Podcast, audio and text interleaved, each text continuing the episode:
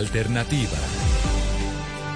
Juan Daniel Oviedo es candidato a la alcaldía de Bogotá. Fue director del DANE. Doctor Oviedo, buenos días. Muy buenos días, Néstor. Un saludo muy especial para ti, el equipo de Blue Radio y todos los oyentes. ¿Puedo hablar todavía en presente? ¿Usted es candidato o se cae hoy su candidatura, doctor Oviedo? No. En el momento en el que estamos hablando de la alcaldía de Bogotá y yo creo que hay que confiar en las instituciones de nuestro país. El Consejo Nacional Electoral es el que tiene que definir, ya sabemos, ayer triste ver que la noticia que se, que se difundió fue que ya nos habían inhabilitado o revocado la candidatura, pero pues es un borrador de ponencia, es una ponencia que va a ser discutida. Entendemos que puede suceder hoy o mañana. La y pues yo la verdad, nosotros sí queremos aprovechar todos los momentos para expresar que tenemos que confiar en las instituciones y esperemos a ver qué decisión se toma. Sin embargo, tenemos todos los escenarios jurídicos. Es cierto que no es una decisión tomada. El proyecto, la ponencia, dice que, que hay que anular su inscripción porque usted tiene una inhabilidad. ¿Cuál es la historia del contrato que lo tiene a usted en el problema, doctor Oviedo?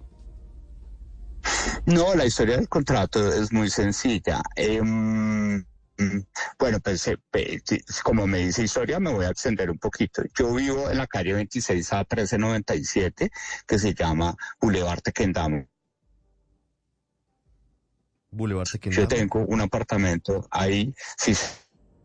Y entonces, eh, si cualquier persona consulta la, el Fondo Nacional de Garantías, tiene la misma dirección de mi casa, sí, para que tampoco vayan a tener esa suspicacia.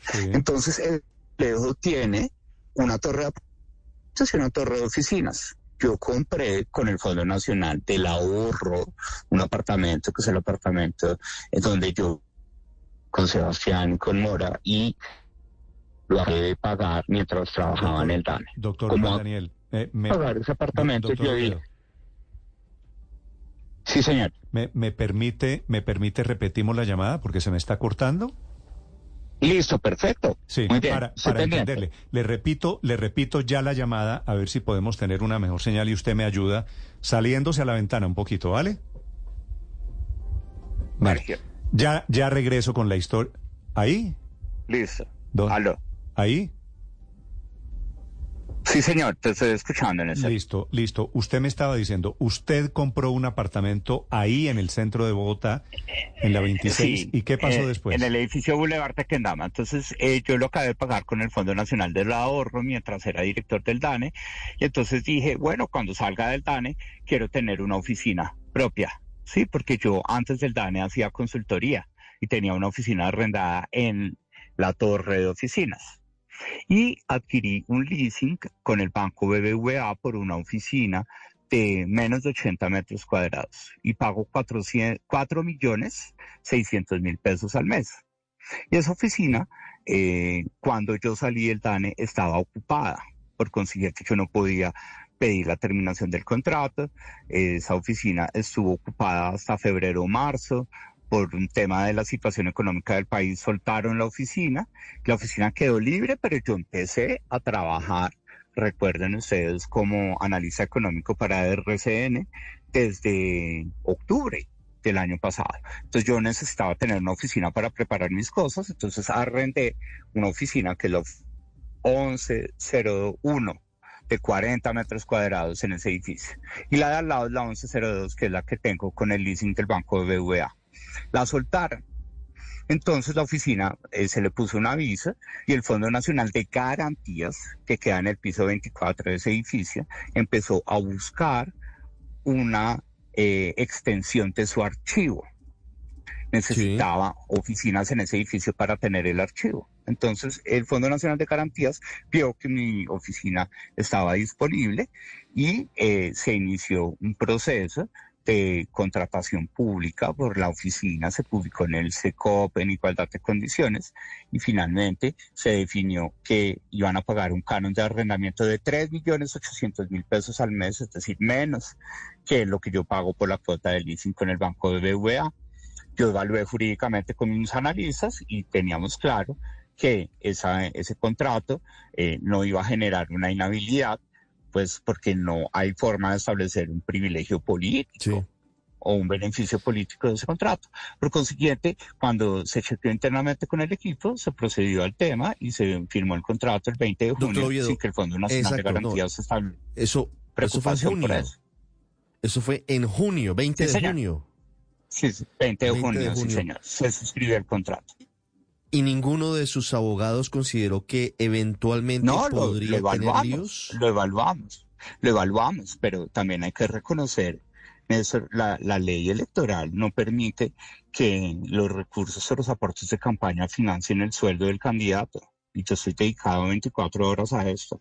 Yo alcancé a dar algunas conferencias que me invitaban, pero ya cuando fui un actor político, pues ya no era posible pues tener la diferencia entre dar una conferencia académica y, y, y, mi rol político por la visibilidad que tenía. Entonces yo necesito también cuidar pues mi patrimonio personal, ¿no? Entonces yo lo evalué jurídicamente y tenía claro que no había causal de inhabilidad. Pero se generó una denuncia.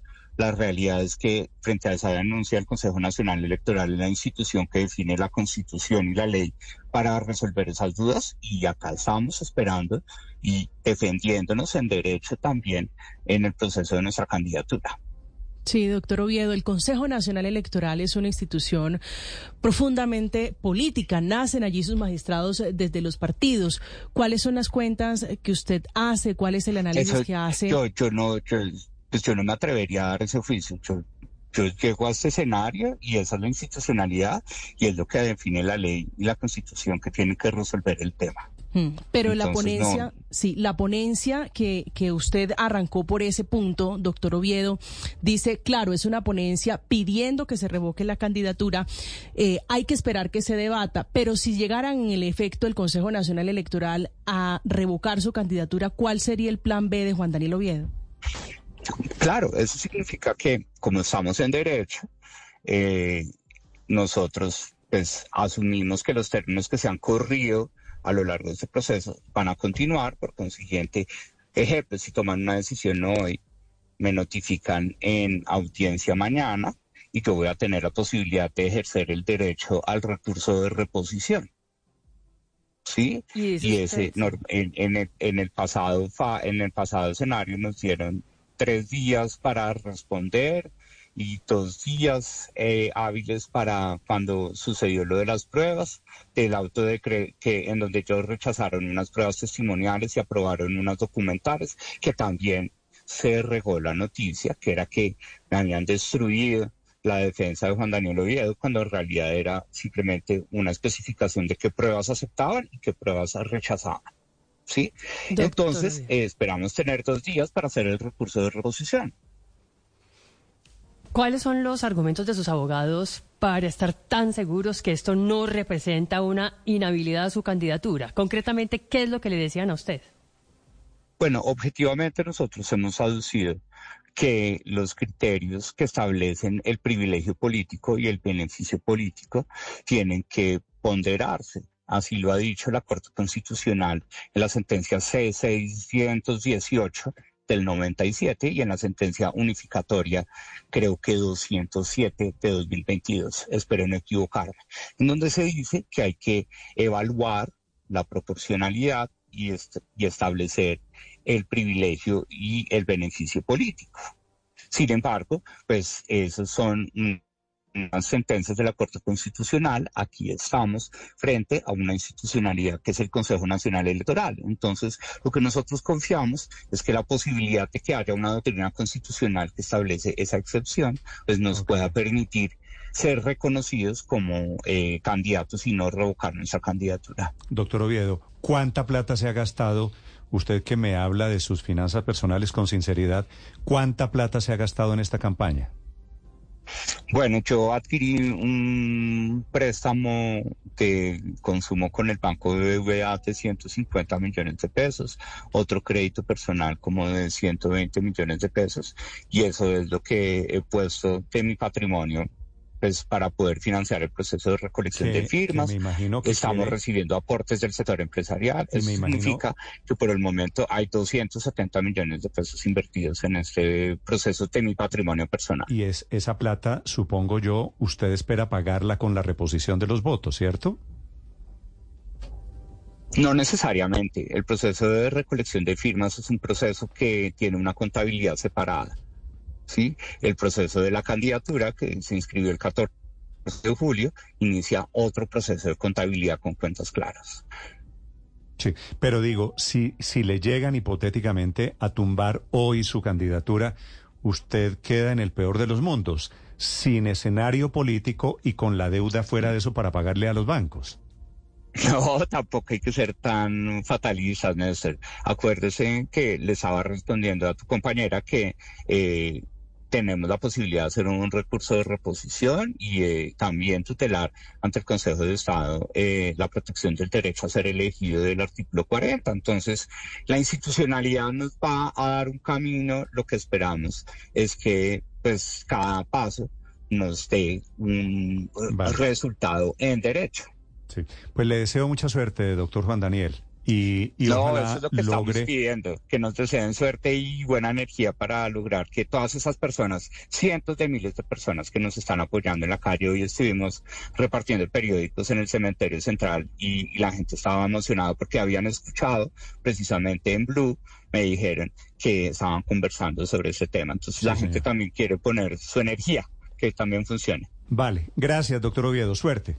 Que esté muy bien, hasta luego. Nueve de la mañana, nueve minutos.